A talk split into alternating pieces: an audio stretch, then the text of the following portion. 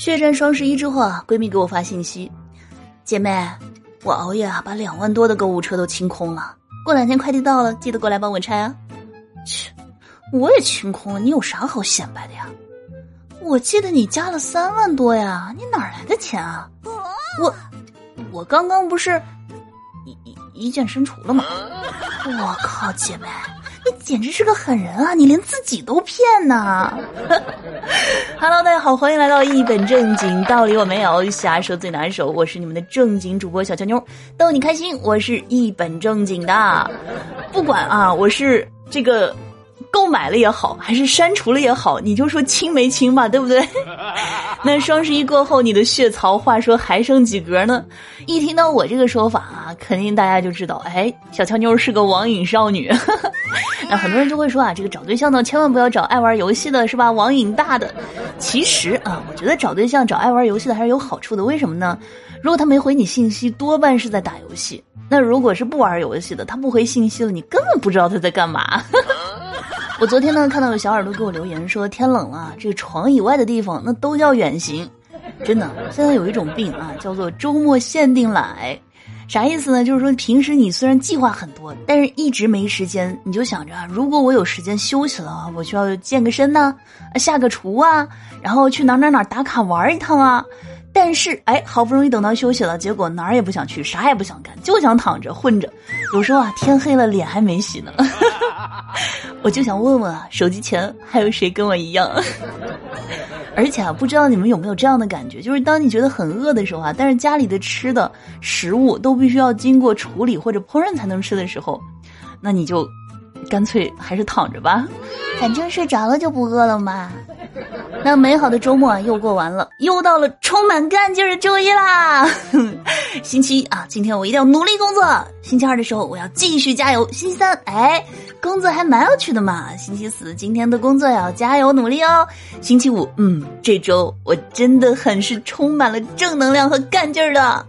不啊，以上呢，这是我想象当中的工作状态。实际上呢，我的工作是这个样子的。星期一。我想回家。星期二，我想回家。星期三，我还想回家。星期四，我还想回家。星期五，我想回家啦。那我有一个做 HR 的朋友啊，就和我吐槽，他在深夜招聘的时候心灵受到了暴击，什么情况呢？然后呢，他有一天晚上十点多啊，然后给一个应聘的人员发这个招聘信息，说：“您好啊，我们现在在找这个内容产品经理，薪资呢就是九到十四 K，工作地点北京，你感兴趣的话，我们可以聊一聊吗？”然后结果对方直接跟他说：“对不起啊，我觉得这个职位不太适合我，祝您早日找到满意的工作人选。”我这朋友就很纳闷说：“咱还啥都没聊呢，为啥就不合？”合适啊，没想到啊，对方的理由居然是，您看您这个点还在加班呢，所以这份工作还真的很不适合我，抱歉，只能说啊，应聘人员过于敏慧啊，我方 HR 无法反驳。这个时候呢，HR 也可以说哦，我不是 HR，你误会了啊，我是公司 CCO，加班啊是我的自发行为，出于对于事业的热爱啊。同样是加班，在别的公司你只能做打工仔，但是在我们公司却不一样啊，有机会成为像我一样的高管，甚至是合伙人。你看看这个饼，它又大又圆。双十一的时候呢，我买了一个祖马龙的小中香，叫墨药与东家豆。然后呢，闺蜜一听啊，就很不理解，说这什么破名字的香水啊？难道英文原名叫 Don't Battle with Your Boss？就喷上之后时刻提醒自己莫要与东家斗是吗？哎呀，看来永远是摆脱不了打工人的辛苦命运了。为什么我这么辛苦呢？还不是因为我不会撒娇吗？是吧？俗话说，撒娇女人最好命。今天呢，在网上看到一个撒娇八连的教学啊，内容是什么呢？好不好嘛？你最好了，行不行嘛？求求你啦，拜托拜托，最爱你啦！我不管嘛，人家要嘛。各位姐妹都给老子学起来！看完之后呢，我就一个感觉，我好像只说过最后一句，都给老子学。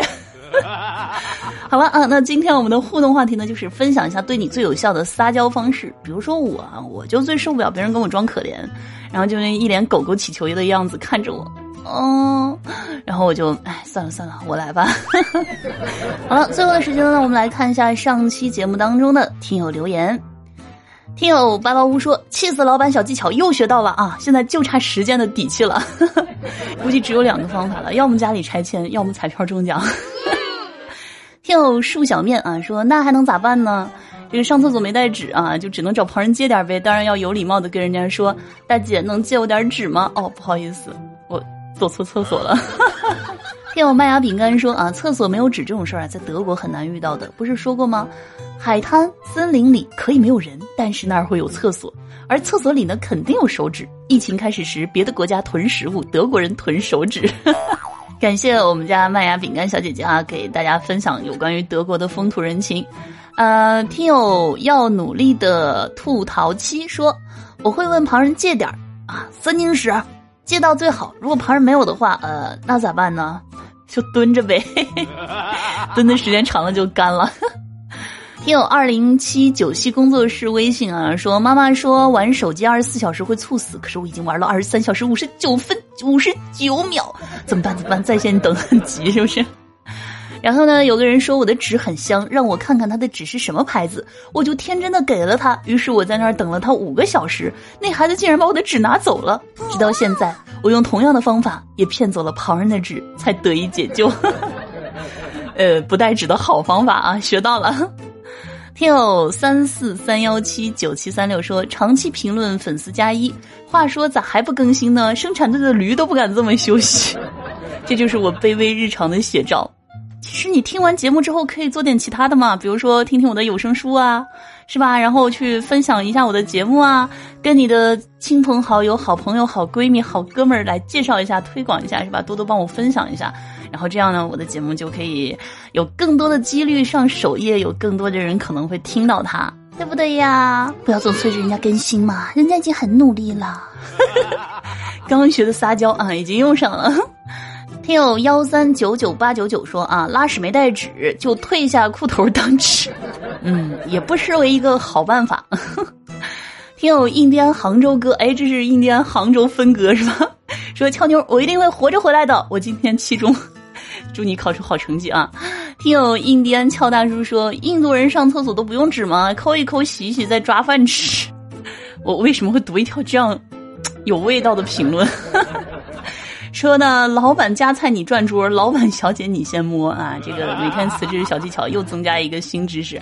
听友印第安村口都市狼说，小时候这样的事儿啊是经常性的行为，在稻田里随手拿起旁边的稻草一搓，在溪边利用流动的溪水配合两个五姐妹啊冲洗，在树上顺便折个树丫子的叶子，都是厕纸的代替品。你这个就不是经常性的行为，你这就是故意不带纸是吧？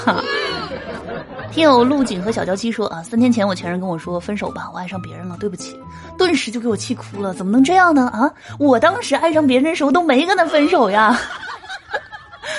听友木子一千落说啊，王子一年只能说一个字，三年后王子和公主在饭里，在饭店里，在饭里，什么鬼？